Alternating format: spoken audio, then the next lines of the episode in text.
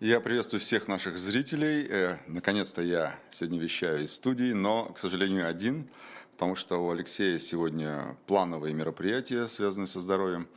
Но, тем не менее, это не говорит о том, что эфир э, не состоится. Я еще раз всех приветствую, очень рад вас всех эм, здесь приветствовать. И эм, переходя сразу к теме эфира, э, теме эфира, хочу сказать, что мы сегодня будем говорить, в основном будем говорить про оскорбление чувств верующих. А, естественно, все это приурочено к приговору в отношении Никиты Журавеля, который был приговорен а, к трем с половиной годам лишения свободы за сожжение священного писания мусульман. И, но в первой части нашего эфира мы поговорим, конечно же, о тех законодательных изменениях или, скажем так, правовых э, сообщениях, о которых э, я посчитал нужным упомянуть. И э, дальше перейдем уже к основной теме. Ну что, я намеренно не касаюсь сегодняшнего обращения президента к Федеральному собранию, потому что, хотя там и говорили, говорилось о каких-то интересных, может быть, даже важных вещах, но, к сожалению, эти вещи проговариваются уже не один раз, и э, те, которые мы могли бы здесь сегодня обсудить, они много раз не выполнялись, поэтому я подумал, что не будем мы останавливаться на этом. Например, все те же налоги, все те же там э, э, какие-то послабления со стороны силовиков в отношении бизнеса и так далее. Все это декларировалось уже не один раз.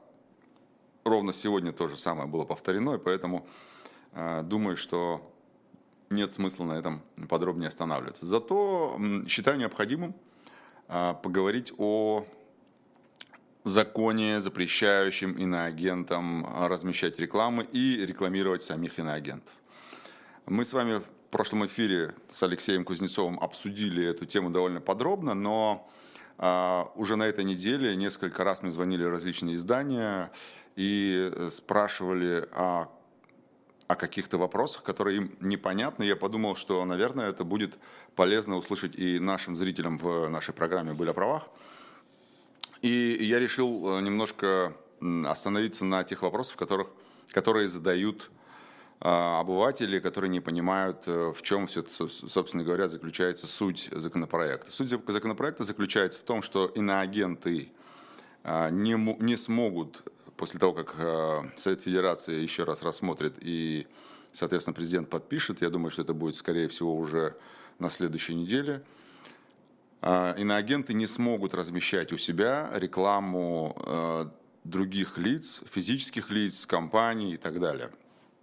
И второй момент – это а, нельзя будет размещать информацию об иноагентах э, у тех лиц, которые не являются иноагентами. К примеру, я не смогу размещать информацию о Алексее Алексеевиче Венедиктове, э, именно в контексте рекламы, естественно. Если я буду писать о каких-то делах, которые я веду э, Алексея Алексеевича Венедиктова, то, конечно, я с указанием то, что он является иноагентом, могу, конечно, их упоминать. Но э, здесь возникает вопрос, а можно ли репостить, например, иноагента к себе в телеграм-канал или там, в соцсетях других – и это хороший вопрос, потому что четкого ответа на него, к сожалению, нет. Но я исхожу э, методом от противного всегда. Почему? Потому что когда этот законопроект принимался, партия «Новые люди» внесла соответствующие поправки, которым предложила дополнить, что репосты не являются рекламой, и можно допустить репосты информации от иноагентов. Но Дума отклонила эту поправку, и что, скажем, дает мне основание полагать, что, а, скорее всего, а, репосты тоже будут приняты как реклама, потому что если, например, иностранный агент где-нибудь в своем телеграм-канале или в инстаграме, запрещенный сети в нашей стране, э, сделает какую-то публикацию, которую мы с вами, как не иноагенты, захотим репостнуть, то, вероятнее всего, эту информацию будут воспринимать как рекламу. А вы скажете, ну там же не было никакой оплаты. Действительно, не было никакой оплаты, и э, думается мне, что оплата, скорее всего, не будет являться каким-то критерием, который подтверждает, что это действительно является рекламой. То есть факт проведения оплаты за тот или иной репост, пост, неважно, который будет у иностранного агента или наоборот об иностранном агенте, ни, ни в том, ни в другом случае этот критерий не будет являться основополагающим, то есть не будет иметь значения для квалификации правонарушения. Поэтому нужно быть аккуратным. И если вы где-то упоминаете иностранного агента, не знаю, у себя в телеграм-канале, в ютубе, неважно, в соцсетях, то нужно быть аккуратным с той точки зрения, чтобы это не было воспринято как а, реклама этого самого иностранного агента. То есть контекст должен быть понятный. Если вы рассказываете про какое-то дело, значит, это должно быть в контексте дела, но не в контексте, а, скажем, продвижения да, в сети иностранного агента. Вы мне, наверное, зададите справедливый вопрос, а как это отличить? И действительно, с одной стороны, если мы с вами э, рассказываем про иностранного агента, в контексте какой-то истории или какого-то дела, то никакой рекламы здесь быть не может по умолчанию. Но тем не менее, а, все будет устанавливать и а, правила будет задавать уже практика применения этих норм. Они очень широкие, эти нормы. То есть, если вы читали законопроект, он на двух с половиной страницах, по-моему, и он распространяется очень широко, нет четких критериев, что является рекламой, а что нет. А, и глагол «рекламировать» там, конечно, а, в совершенно в другом контексте, то есть в контексте, в принципе, распространять информацию. Вот такой контекст. Поэтому нужно быть очень внимательным. Тут буквально на неделю назад, может быть, чуть больше – а, появилась информация о том, что наших граждан, которые выезжают за границу, очень часто стали останавливать из-за ошибок в загранпаспортах. И, собственно говоря, а, тем самым граждане стали терять ну, возможность выехать за границу и плюс, конечно же, э, те деньги, которые они затратили на поездку. Билеты, гостиницы и все остальное. И э, таких случаев зафиксировано несколько в нескольких регионах, в Москве, в Екатеринбурге, еще где-то. И действительно много вопросов относительно этого, потому что, если вы помните, мы с вами довольно подробно разбирали, а, по-моему, в мае прошлого года эти законодательные инициативы, которые были приняты о возможности изъятия пасп... загранпаспорта в случае наличия в них там каких-то значит, э, несоответствующих действительности э, сведений, а, понятно, там военные истории были, это отдельная тема. И в декабре в прошлом году был как раз принят, было принято постановление правительства, как раз в котором расписывается вот этот вот механизм изъятия. И а, я нашел несколько случаев, когда действительно паспорт изымался из-за технических ошибок в загранпаспорте. А, речь идет о том, что некий технический сбой случился при оформлении этих документов. А, соответственно, цифры внизу, там помните, в загранпаспорте у нас есть внизу такие кодовые цифры. Вот эти цифры как-то напечатаны не тем шрифтом, которым должны были быть напечатаны. Речь идет в основном, я уже там почитал, поискал, речь идет о единице, которая с черточкой э, внизу получается, а должна быть без нее. И семерочка, там она с каким-то изгибом получается, а должна быть просто треугольником такая семерочка. Так вот, вот эти вот, э, э, скажем так, неточности, которые в паспорте были выявлены, они стали основанием для изъятия э, паспорта. Помимо этого есть еще основания такие, как, например, опечатки, ошибки, в том числе и ошибки, допущенные сотрудниками органа, выдававшего загранпаспорт. А, вот я как раз из Екатеринбурга пример. Э, его мужчину там с семьей развернули, сообщив, что в паспорте внесен неправильно внесен код пола. То есть там есть код специальный, но вы справедливо можете спросить, а при чем тут э, мужчина, да? А, и здесь, конечно, а, нужно смотреть, есть ли основания для обжалования таких действий и, и как минимум э, взыскивать какие-то компенсационные расходы на такие поездки, потому что это все-таки ну, для кого-то не маленькие средства, во-первых. Во-вторых, ну, нужно как бы приучать государство нести ответственность за свои действия, в том числе и э, при выдаче некорректных э, загранпаспортов с некорректными данными. И э, здесь нужно смотреть, э, пытаться добиваться справедливости в суде с точки зрения э, привлечения к ответственности и э, компенсации тех э, затрат, которые человек понес, э, покупая билет и, соответственно, э, за счет того, что не смог улететь э, из-за этой самой ошибки. Э, еще одна новость, которая, мне кажется, будет интересной, это то, что транспортные средства хотят запретить продавать без согласия второго супруга. Объясню контекст, чтобы вам было понятно. Когда супруги разводятся, и уже понятно, что будет наверняка какой-то судебный процесс по разводу, разделу имущества, тот супруг, который приобрел автомобиль, или точнее, на кого оформлен автомобиль, он э, быстренько прода продает этот автомобиль, чтобы он не попал вот в эту массу для раздела имущества. Э, соответственно, продавая такой автомобиль, потом впоследствии очень сложно его вернуть, признавать сделку недействительной там, и так далее, и так далее, и там целая история. И чтобы вот люди, супруги, которые собираются разводиться, чтобы они не спорили, не мучились по этому поводу, а в Думу внесен законопроект, э, проект, который предполагает как раз а, невозможность продавать транспортное средство при таком случае, если один из супругов против. То есть даже если супруги не собираются разводиться, но при этом один из них собирается продавать свой автомобиль, то все равно ему нужно будет согласие второго автомобиля. Идея заключается в том, чтобы распространить правила э, получения согласия второго супруга, как это делается с недвижимостью, распространить это правило и на автомобили.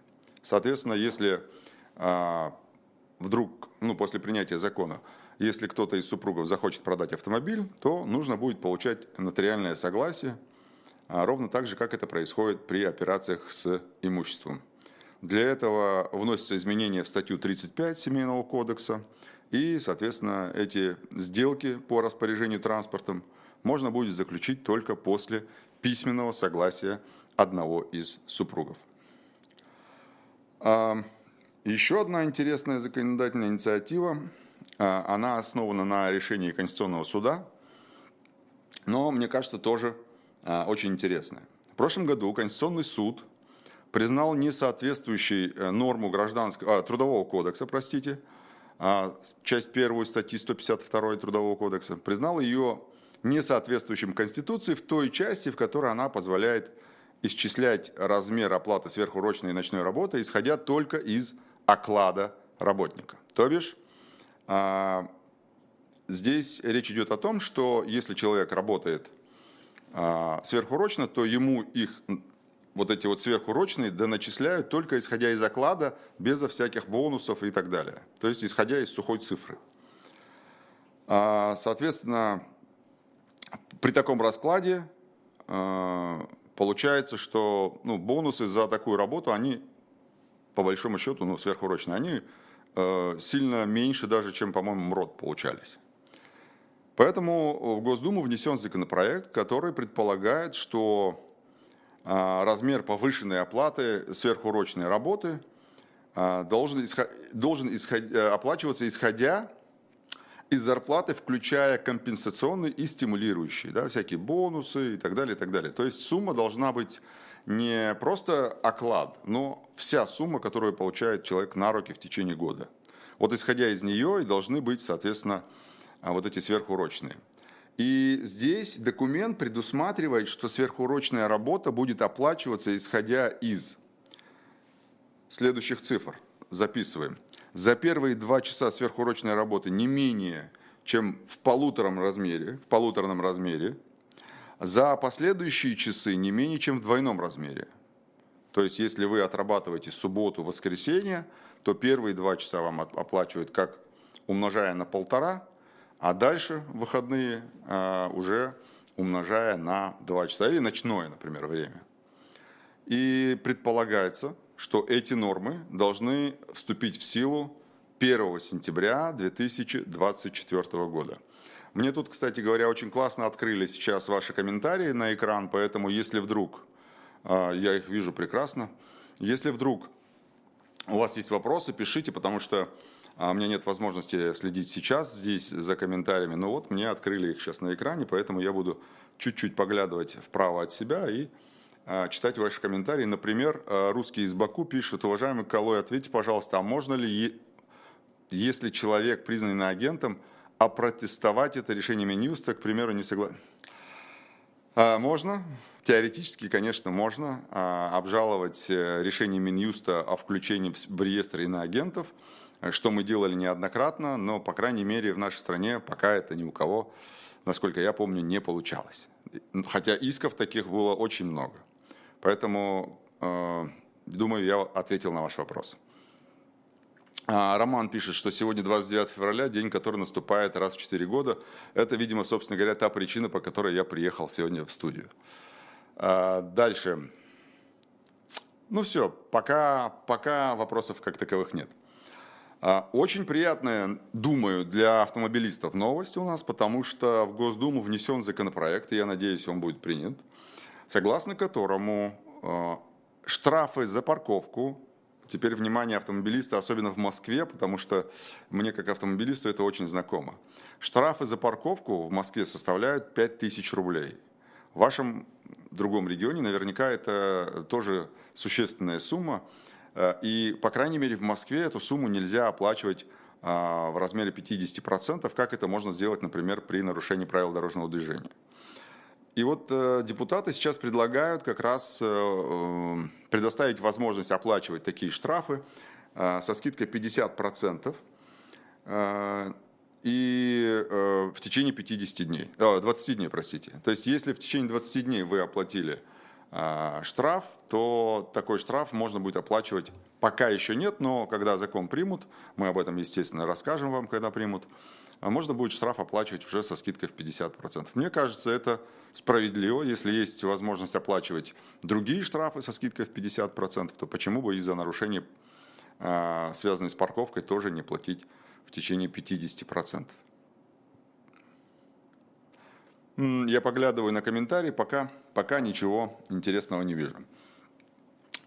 А, мне, как адвокату, эта новость особенно важна, потому что я как раз занимаюсь э, подобного рода делами. А, я сейчас расскажу, о чем я а, хочу рассказать.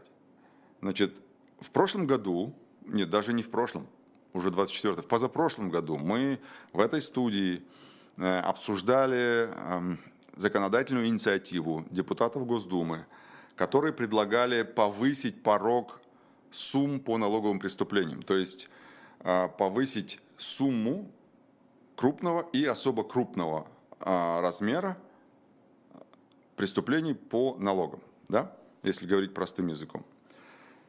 А, тогда эти суммы были существенно выше, то есть чуть ли не в два раза выше. Например, если сегодня крупный размер это 15 миллионов, то тогда это хотели поднять, по-моему, до 30 миллионов, если это был даже, по-моему, даже больше, если не ошибаюсь. Так вот, если это был... Эм, а, да, до 35 миллионов. А если это был крупный размер, как сейчас 45 миллионов, то тогда хотели поднять до 100 миллионов рублей. То есть, если у вас э, сумма недоимки меньше, чем 100 миллионов рублей, то, соответственно, это э, не особо крупный, а крупный размер. Так предполагалось. Э, соответственно, сейчас эту сумму хотят также повысить, но, к сожалению, не на Э, такой, не, не, не на такую высокую планку, как это планировалось, да, а на 25% от каждой из этих сумм.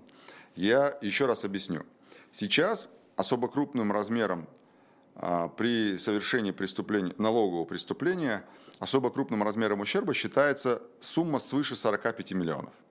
Крупным размером считается свыше 15 и до 45 соответственно.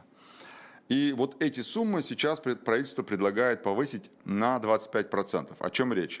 Если сейчас это 15 миллионов, то а, крупный размер будет 18,75 5, да, получается 18 миллионов 750 тысяч. Это крупный размер. А особо крупный размер сейчас это 45 миллионов, а, а будет это 56, э, там, 250. Соответственно, если мы говорим о других статьях, то там тоже не сильно, не сильно изменилось. Например, э, уклонение от уплаты страхователя организации, да, то есть налогового агента, то крупный размер это э, свыше 7,5 миллионов, а особо крупный размер это свыше 37,5 миллионов рублей. Э, ну что, как адвокату, что мне сказать по этому поводу? Э, могу сказать, что это лучше, чем ничего, точно. А, но есть другая сторона медали. То есть если а, Следственный комитет, сотрудники Следственного комитета, которые расследуют налоговые преступления, если у них будет стоять задача повысить сумму на, например, а, не 15 миллионов, да, а 18 миллионов у нас будет особо крупный размер, ну, если нужно будет повысить там до 20, то экспертиза это сделает, я думаю, без особых сложностей. Поэтому Э, скорее всего, э, это не сократит сильно число э, преступлений, связанных с причинением ущерба в крупном размере. И даже в особо крупном это тоже может быть не сократить, потому что ну, 10 миллионов разница между 45 и 56, там, то есть разница небольшая, и поэтому если вдруг эксперты захотят или там им, им поступит такая задача насчитать больше, чем те же 50, сколько там, те же чем 56 миллионов, то больше, чем 56 миллионов, то, конечно, они это сделают, и это не составит какую-то, какого-то, какой-то а, большой проблемы. Но, тем не менее, еще раз скажу, это лучше, чем ничего, потому что это все-таки а, все-таки а, имеет такое важное значение. Я уже не один раз говорил, что было бы классно, конечно, если бы еще пересмотрели мошенничество – но у меня есть глубокое ощущение и, и убеждение, что они, естественно, этого не сделают. Почему? Потому что, первое, мошенничество – это очень резиновая статья, а, то есть она применяется ко всем, кому нельзя применить другой статьи, в том числе и предпринимательские отношения тоже могут быть квалифицированы как а, мошенничество, в том числе и как общее, общеродовое мошенничество – и э, есть у меня глубокое убеждение, что, скорее всего, они этого не сделают, потому что если, например, э, с миллиона до хотя бы трех повысить особо крупный размер, то э, это бы, а, соответствовало бы действительно сумме, то есть э, пропорции, то есть сумме, потому что, чтобы вы понимали, миллион рублей как особо крупный размер, миллион свыше миллиона рублей, как особо крупный размер вводился в Уголовный кодекс в 2002 году. И было бы глупым утверждать, э, было бы глупо утверждать, что с тех пор там, рубль подешевел, там, не знаю, всего лишь два раза. Он подешевел сильно, э, мы примерно смотрели раз в пять. То есть, по сути своей, сегодняшние 200, точнее, э, сегодняшний миллион – это примерно 200-300 тысяч в 2002 году. Поэтому, конечно, нужно эти цифры пересматривать по ущербу, но э, заметьте, пересмотрели уже по, по многим статьям, в том числе экономическим, и вот сейчас налоговые тоже хотят пересмотреть. Но мошенничество до сих пор не трогают, потому что мошенничество – это а, золотая жила, и э, к ней как бы нельзя а, подходить без спроса, да. А поэтому, э, к сожалению, мошенничество пока еще не трогают, но было бы, конечно, очень правильно э, повысить и там эти пороговые суммы. А, наверняка многие из вас слышали про гибридные колонии. Да-да-да, вы не ослышались. Гибридные колонии э, – это колонии, в которых будет, скажем так, несколько видов режимов находиться рядом. Там общий режим, строгий режим и так далее, тюрьмы – и э, такие вот колонии собираются строить в нашей стране. Уже там, в Калужской области их строят, и э, в Чите, и в Улан-Удэ. То есть такие колонии уже строят. И основная идея заключается в том, что э, это сэкономит э, расходы государства на транспортировку заключенных. То есть если, например, э, человека отправили там, в колонию строгого режима, а рядом будет еще и колония общего режима или там какой-то там колония поселения, например, и ему изменит режим, то его не нужно будет вести куда-то там в другое место, а просто в соседнюю, э, условно через забор его можно будет переводить. Не знаю, э, честно, не готов сказать, насколько это э, рентабельно с точки зрения экономии средств, но Минюст говорит, что там в течение 10 лет это все окупается, а дальше это будет уже как бы приносить бюджету денег. Возможно, это имеет смысл, э, не считал, не готов сказать. А, русский из Баку мне задает вопрос, а, как можно оформить процесс похорон так, чтобы можно было пригласить на похороны 10 тысяч человек. А, никак отвечаю я вам, 10 тысяч человек на похороны вам никто не даст пригласить. Дальше. Буквально сегодня прочитал новость о том, что принят закон об уголовной ответственности за контрабанду товаров из стран ЕАС. Вы знаете, да, это Армения, Беларусь, Казахстан, Кыргызстан и Россия. Вот пять стран. Соответственно, поправки уже приняты, сейчас они поступят в Совет Федерации, потом лягут на подпись президенту. А, речь идет об уголовной ответственности за незаконное перемещение алкоголя и табака через российскую границу со странами вот этой самой ЕАС. Сейчас уголовная ответственность за контрабанду таких товаров установлена лишь при пересечении границ таможенного союза. Да? А теперь еще и ЕАС. Для этого у нас есть статья 226 прим. 1 Уголовного кодекса, и, соответственно, а, туда будут вводиться, вноситься соответствующие изменения, которые будут а, давать возможность привлекать к уголовной ответственности. А, перед тем, как мы перейдем к нашей общей теме, я бы хотел немножко прорекламировать одну очень интересную книжку – я думаю, что вы, многие из вас знают, кто такой э, Салазар, Антонио Салазар. Эта книга, она называется «Диктатор, который умер дважды».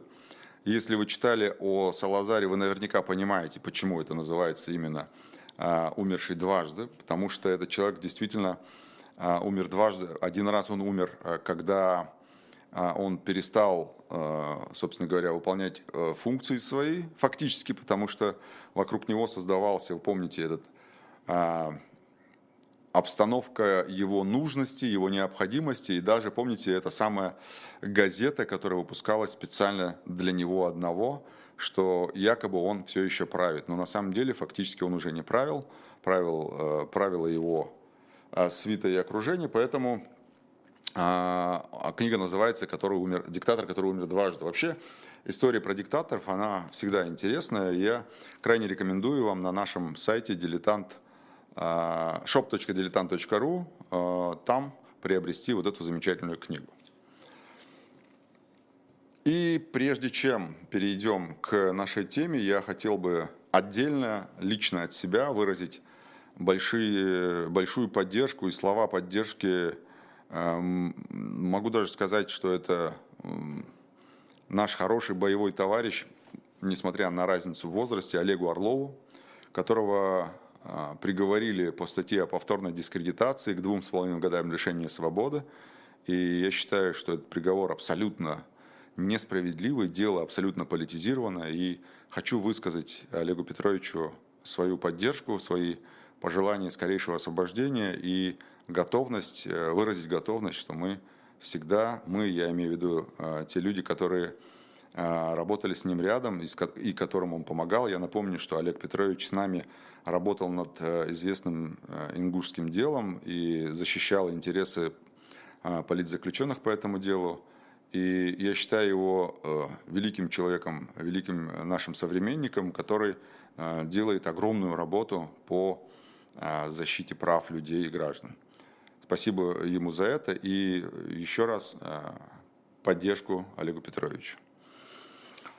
Так, у нас э, добрый день. Почему до сих пор нет практики привлечения к ответственности застройщиков за нарушение градостроительных норм, не говоря уже об уничтожении природы и так далее?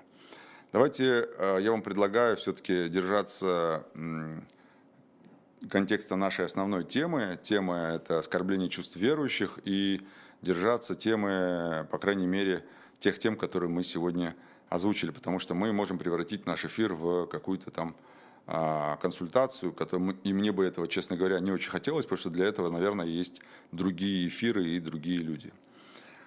Ну что, переходим к основной теме нашего эфира. Это оскорбление чувств э, верующих. А, повторюсь, что да, тему мы выбрали именно из-за приговора Никиты, Никите Журавелю по а, э, этой самой статье 148 «Оскорбление чувств верующих». И именно из-за этой статьи я выбрал эту тему, из-за этого приговора, потому что мне кажется, что здесь есть не только там какие-то а, человеческие, человеческое видение обывателя этого всего, но мне кажется, здесь есть э, юридическая э, коллизия, над которой можно поразмышлять, с которой можно, на тему которой можно подискутировать именно с точки зрения права и юриспруденции. И я напомню, что речь идет о 148 статье Уголовного кодекса, которая а, предполагает наказание за, цитирую, публичные действия, выражающие явное неуважение к обществу и совершенные в целях оскорбления религиозных чувств верующих, совершенные вместе специально предназначенным для проведения богослужений, религиозных обрядов и церемоний и так далее, и так далее. То есть это публичные действия, выражающие явное неуважение к обществу, совершенные в целях оскорбления религиозных чувств верующих. И э, вот эта статья, она с юридической точки зрения вызывает на самом деле очень много, много вопросов. А, помимо этой статьи, конечно же, э, этому студенту, который сжег э, Коран, ему еще вменили и э, хулиганство, вторая часть. Ну и в совокупности этих двух статей ему дали фактически три с половиной года колонии общего режима. Надо сказать, что фактически статья 148, э, вот эта самая статья о свободе совести и вероисповедания, она содержит два самостоятельных состава. Почему? Потому что я не зря процитировал эту статью «Публичные действия, выражающие явное неуважение к обществу». А, если мы откроем статью 213, вот эту самую статью о хулиганстве, там тоже говорится о нарушении общественного порядка, выражающий, выражающийся э, в явном неуважении к обществу. То есть, по сути своей, это такие, один является общий состав, да, если мы говорим про 213 статью, а 148 она специальный состав, то есть неуважение обществу с конкретной целью. Да? А, я напомню, что у нас в Кодексе об административных правонарушениях тоже есть соответствующая статья. А, называется она «Нарушение законодательства о свободе, слов, э, свободе совести, свободе вероисповедания и религиозных объединениях». И там есть а, тоже норма, которая предусматривает санкцию за умышленное публичное осквернение религиозной или богослужебной литературы, предметов религиозного почитания и так далее, и так далее. Со штрафом там, от 100 тысяч до 200 тысяч рублей. А, и, конечно, у вас возникнет вопрос, а в каких случаях применяется та или иная статья. Здесь, конечно, речь идет об оценочном суждении со стороны а, правоприменителя, то бишь следователя. И здесь речь идет о том, что а, как будет оценено явное неуважение к обществу. А, и здесь интересно, что непосредственным объектом этой статьи, я имею в виду 148 статьи, а, выступают религиозные чувства верующих. Понимаете? То есть а, возникает вопрос, а вообще уголовный закон может охранять чувства человека? Ведь чувство человека – это же все-таки психологическая категория. Это ну, эмоциональный процесс, да, чувства. И вот это устойчивое эмоциональное отношение человека к происходящим явлениям, обстоятельствам и так далее, оно носит субъективный характер. То есть кто-то может эмоционировать на одно событие, а кто-то может и не эмоционировать на эти же события. И э, получается, что чувства носят субъективный характер и имеют разное значение для каждого человека. И если исходить из того, что уголовный закон охраняет как раз э, общественные отношения, то чувства не могут быть под охраной уголовного закона, поскольку общественные отношения носят объективный характер, а чувства носят субъективный характер, и они еще и изменчивы. А, это то, о чем я хотел с вами поговорить, пообсуждать, потому что все-таки а, это очень тонкий лед, по которому мы ходим. Мы отключились? Нет? А, это очень тонкий лед, по которому мы ходим, потому что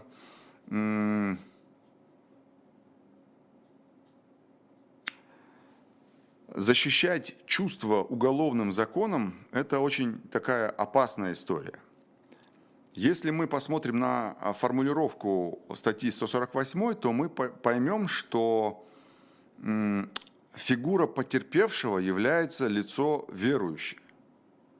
Да? То есть неважно, к какой конфессии он относится, он верующий. Может быть, кстати говоря, здесь можно, э, можно говорить в том числе и о неверующих, если мы говорим о том, что будет, если кто-то будет отрицать, что неверия нет. Или точнее будет признавать, что неверия нет. Это тоже может зацепить как бы и агностиков, и и э, атеистов и так далее. Хотя формально с, первой, с первого взгляда может показаться, что э, не исповедующее никакой религии лицо, оно не может быть потерпевшим по, данным, по данной статье. Но на самом деле, если вера заключается в отрицании чего-то, то это тоже может формально быть, лицо может быть формально потерпевшим. Так вот, интересно, что если потерпевшим по данному делу является лицо верующее, то как с точностью, с юридической точки зрения, имеется в виду не просто декларативно, а с юридической точки зрения, как понять, кого считать верующим, а кого нет – это очень сложно и, к сожалению, с юридической точки зрения это не представляется возможным за исключением этих самых показаний самого лица, что он является верующим и что его оскорбило. Объективно установить это невозможно. А, поэтому, если мы юридически вдаемся в а, трактовку, а является ли в таком случае свобода совести и вероисповедания – предметом охраны, то можно отвечать, скорее всего, нет. Дальше. Если мы говорим о потерпевшем по данной статье, вот в деле Никиты Журавеля были признаны потерпевшими местные имамы, по-моему, в Чечне.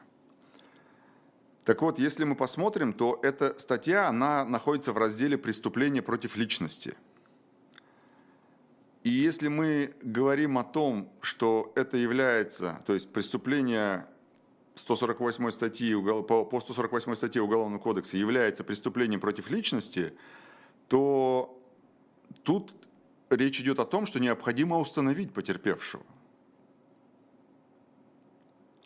Потерпевшего, которому причинили этим самым преступлением вред, потому что речь идет о преступлении против кон- ну, личности конкретно. Соответственно, а, если мы поднимем судебную практику, то мы поймем, что вероятнее всего, точнее не вероятнее всего, а точно есть уголовные дела и решения суда, приговоры суда по ним, где потерпевших по таким статьям нет. Я вот специально покопался и нашел пример в Кирове, в Кирове. Суд установил, что два лица, не буду сейчас имен называть, преследует цель надругаться над почитаемой верующим религиозной святыни, православным крестом, как символом веры, на котором принял мучительную смерть, смерть Христос, это я сейчас цитирую, договорились совместно изготовить чучело человеческой фигуры и разместить его на поклонном православном освященном кресте, установленном на открытой местности около автодороги, то есть в публичном месте. да, это критерий. Вышеуказанные действия, совершенные в общественном месте, выражают явное неуважение к обществу и оскорбляют религиозные чувства верующих. Что можно здесь сказать в этой ситуации? Крест с чучелом стоял в публичном месте, безусловно, у автодороги. А, однако неизвестно, сколько лиц да, успели увидеть этот крест, сколько из них успели оскорбиться подобным поведением. Но более того, суд считает, что вообще не имеет значения, успел кто-то увидеть чучело или не успел. И это интересно. А, русский из Баку продолжает задавать нам вопросы. Давайте ответим на вопрос, потому что там еще Андрей Геннадьевич задает вопрос. Сколько человек за последние пять лет задержали и осудили по этой статье? Какие сроки и виды наказания предусматривает статья? Статья предусматривает наказание до трех лет лишения свободы. А, что касается, сколько осудили, сейчас не готов сказать. А, ответьте, пожалуйста, если человек оскорбил религиозные чувства верующих, нужно такому человеку провести судебно-психиатрическую экспертизу. Безусловно, если возбудили дело, то а, экспертиза проводится. Безусловно, особенно вот если говорить о рассматриваемом нами с вами сегодня деле Никиты Журавеля, ему проводили так называемую психушку, да, то есть психо, психическую э, экспертизу. Соответственно, по таким делам обязательно ее проводят. Потому что если человек совершает что-то подобное, то есть основания полагать, что он немножко не в себе, э, мягко говоря. Соответственно, если он не в себе и будет признан недееспособным, э, и, соответственно, его нельзя судить, он должен быть освобожден от уголовной ответственности и помещен в стационар для лечения. Продолжая свои размышления на эту тему, вот словосочетание чувства верующих в законодательстве использовано как цель. Не как люди, которые должны быть признаны потерпевшими, а просто как цель, которая показывает направление поведения человека, устремление человека, а не описывает результат. Да? То есть вот в приведенном мной примере по Кирову, там судья, собственно говоря, абстрагируется от того, кто успел оскорбиться. Судья исходит из направления действий вот этих двух людей. То есть они повесили чучело, чучело на крест, выставили его у дороги, все, это уже направление действий. Они направили свои действия для оскорбления чувств верующих. И э, на самом деле, с юридической точки зрения, вызывает много вопросов, а, а как вообще формулировать объективную сторону этого состава преступления. А, почему так говорю? Потому что если мы посмотрим диспозицию статьи, а, то там указано, как я уже цитировал, речь идет о действии, выражающем явное неуважение к обществу. О чем это говорит? Это говорит лишь об одном – что деяние в составе преступления предусмотрено исключительно в форме действия. Нет такого, такой формы, как бездействие. То есть бездействием невозможно оскорбить чувства верующих. Это нам говорит закон. А вот если мы говорим о действиях, то нет в законе и четкого перечня закрытого, что является оскорблением чувств верующих. То есть нельзя а, перечислить действия, которые оскорбляют чувство верующих. Это значит, чтобы ограничить перечень этих действий, необходимы дополнительные признаки. Признаки, которые э, позволят нам определить, а является ли то или иное действие объективно оскорбляющим чувство верующих. А нам фактически взяли и из 213 статьи Уголовного кодекса хулиганства прям позаимствовали оттуда вот эту фразу «явное неуважение к обществу». Если мы обратимся к позиции Верховного суда, а что же такое явное неуважение к обществу? То я специально даже выписал здесь. Явное неуважение лица к обществу, внимание, выражается в умышленном нарушении общепризнанных норм и правил поведения, продиктованном желанием виновного противопоставить себя окружающим, продемонстрировать пренебрежительное отношение к ним. Вы чувствуете это невозможность опровергнуть вот эти слова? Но вот вам говорят, вы действовали при явном неуважении к обществу. Вы говорите, нет, я не действовал так. Они говорят, нет, нет, смотрите, вы умышленно нарушали общепризнанные нормы. Вы говоришь, нет, я не нарушал общепризнанные нормы. Нет, нет, говорят вам, у вас было желание противопоставить себя окружающим. Вы говорите, нет. То есть к чему я это все цитирую? К тому, что это очень относительно, очень субъективно и практически, как вы можете опровергнуть если вам говорят, вы желали себя противопоставить окружающим, вот как вы докажете обратное, что вы не желаете себя противопоставлять окружающим? Очень сложно, правда? Или как вы докажете, что вы не хотели продемонстрировать пренебрежительное отношение к ним, у вас не было такой цели? Ну, это же невозможно доказать. И тут появляется вот этот самый декларативный характер – вменение, да, то есть вам вменяют фактически просто то, что вы не можете потом опровергнуть. А это, это ли не нарушение права на защиту? Если мы посмотрим еще раз да, на эти две статьи, 213 и 148, то вот это вот явное неуважение к обществу, которое там прописано, оно по сути создает между ними конкуренцию. А если две статьи конкурируют, то есть, например, 148 статья конкурирует с 213, потому что там и там, и там явно неуважение обществу, то 148 а, статья, она является специальной по отношению к хулиганству. То бишь, что, в чем это заключается? Если хулиганство – это явное неуважение к обществу, то 148 а, – это явное неуважение к обществу, выраженное в оскорблении верующих. То есть она уточняет, то есть она является специальной в данном случае.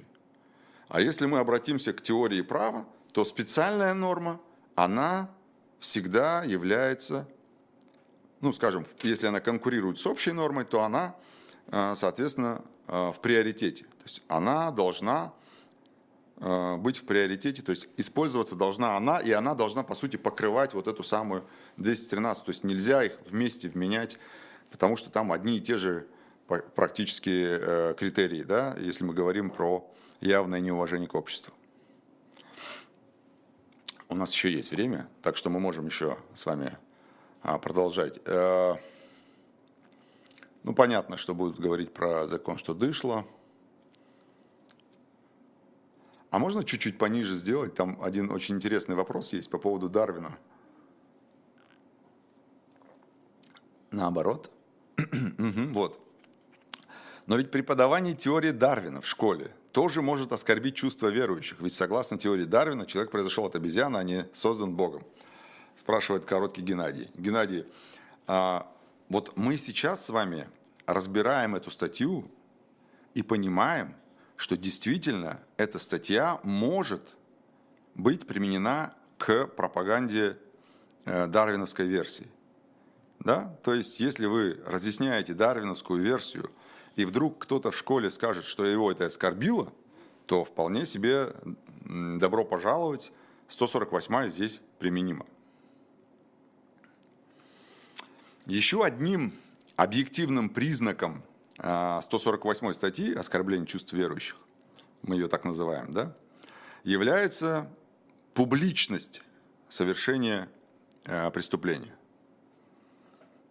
И вот эта публичность, она в частности позволяет отделить от хулиганства. Например, если Журавель сжег Коран публично на улице, то это как раз будет считаться публичным способом совершения действий.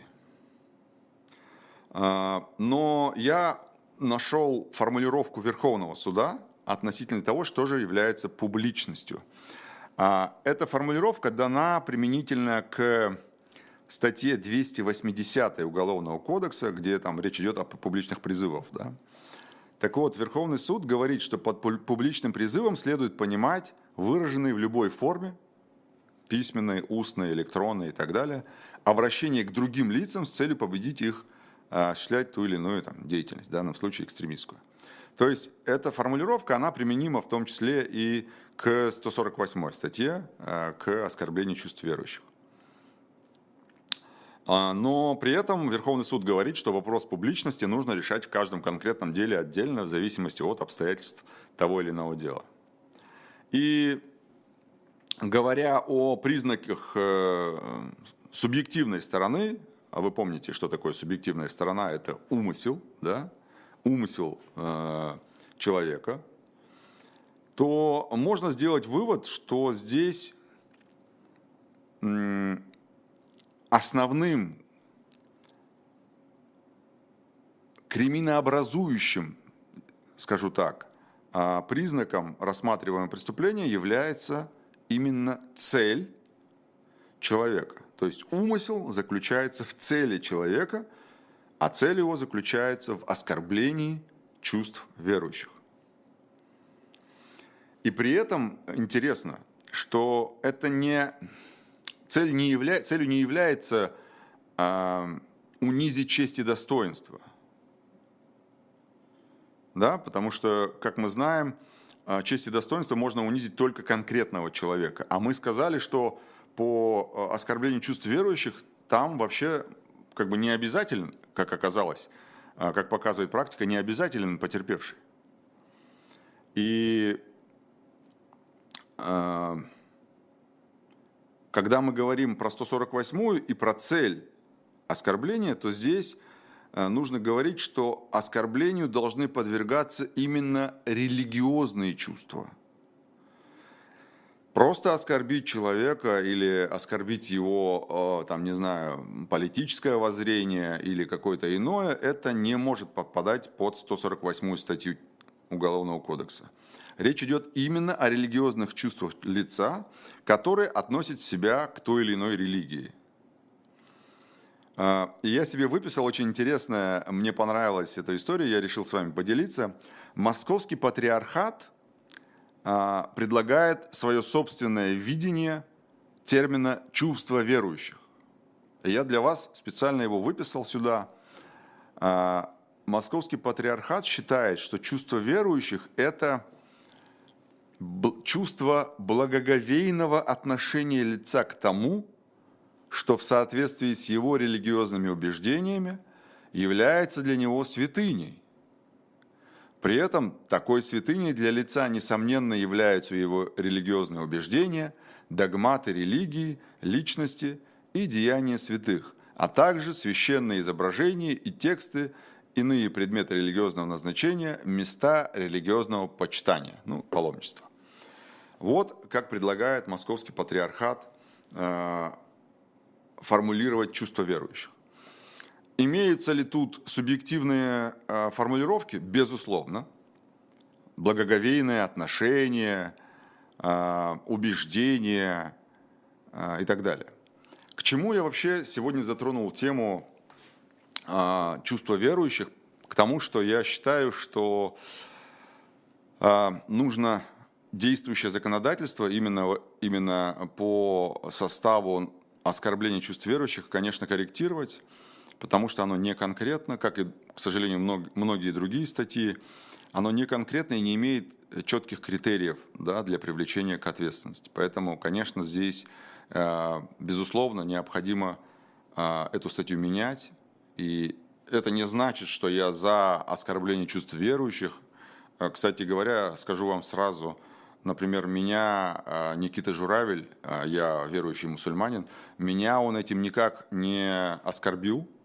Он показал, что он, простите меня, тупой, но меня он вообще не оскорбил этим самым. Но оказалось, что он оскорбил многих других людей.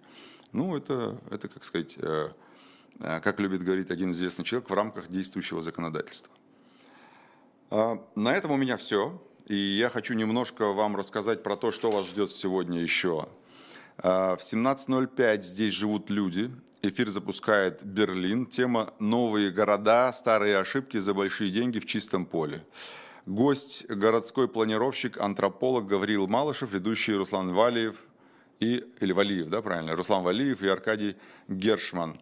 19.05 особое мнение по Зуму гость Максим Трудолюбов, который признан иностранным агентом, а, журналист студии Антон Орех, который тоже власти вынуждают нас называть иностранным агентом. 21.05 пастуховские четверги. По Зуму Владимир Пастухов, который тоже российские власти считают иностранным агентом, научный сотрудник э, University College London, а, российские, а, так, дальше, ведущий по Зуму или в студии Алексей Венедиктов, тоже власти считают иностранным агентом, а ФБК считает разжигателем войны, а власти считают ФБК организацией, внесенной в список иностранных агентов, признанной экстремистской и запрещенной в России. Вот такой вот круговорот а, людей в природе. Всем спасибо большое, всем до следующего четверга. Пока.